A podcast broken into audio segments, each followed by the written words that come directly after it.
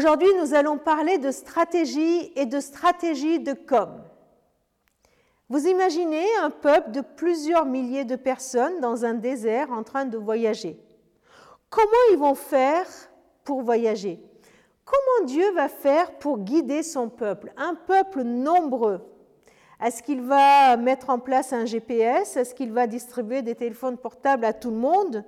Ou est-ce qu'il va dire Eh oh, je suis là Comment il va faire Dans Nombre chapitre 9, verset 15 jusqu'au chapitre 10, verset 10, nous voyons comment Dieu met en place une stratégie de communication avec son peuple. Deux éléments. D'abord la nuée. La nuée couvrait le tabernacle qui était là au milieu du peuple. Et le peuple bah, qui était là autour de ce tabernacle voyait tout cela. Et quand le peuple remarquait que la nuée se levait, c'était le signal qu'il fallait partir, qu'il fallait rassembler ses affaires, faire son sac, plier la tente et que c'était le moment de partir. Deuxième élément que Dieu a donné à son peuple, c'est des trompettes. Deux trompettes.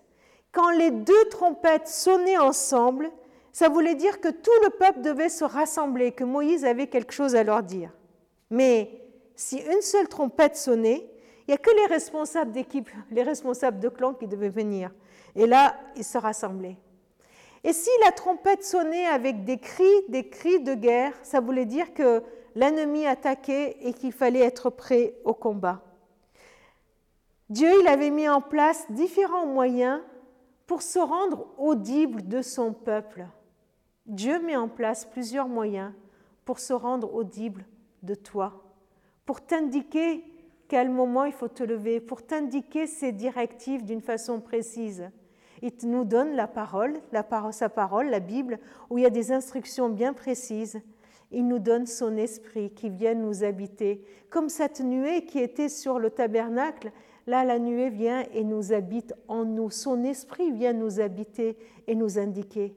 Alors il faut qu'on aiguise nos oreilles pour entendre cette trompette, aiguiser nos yeux pour voir la nuée qui se lève, aiguiser nos cœurs pour être sensibles aux directives de Dieu. Il y a un autre point qui est, euh, très touchant dans ce texte, c'est que Dieu dit au peuple, vous savez, quand vous êtes, euh, au milieu du peuple, eh bien, et quand, euh, vous êtes au milieu de, de tout le monde, eh bien, vous pouvez aussi sonner, sonnez-vous la trompette et, et crier à Dieu. Et quand vous crierez à Dieu, eh bien Dieu vous écoutera un, moyen que Dieu donne au peuple pour qu'il ait l'occasion aussi de crier à lui.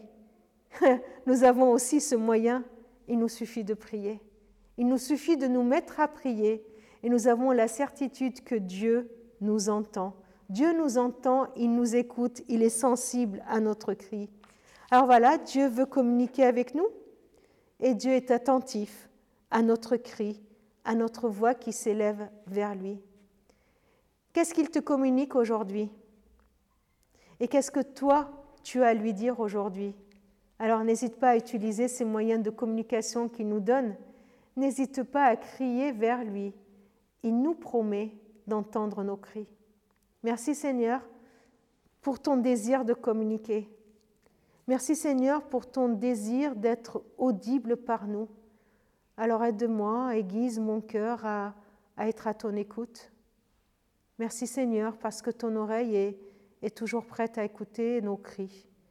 Merci pour tous les cris que tu entends aujourd'hui et auxquels tu vas répondre, parce que tu nous l'as promis, que tu es fidèle. Amen.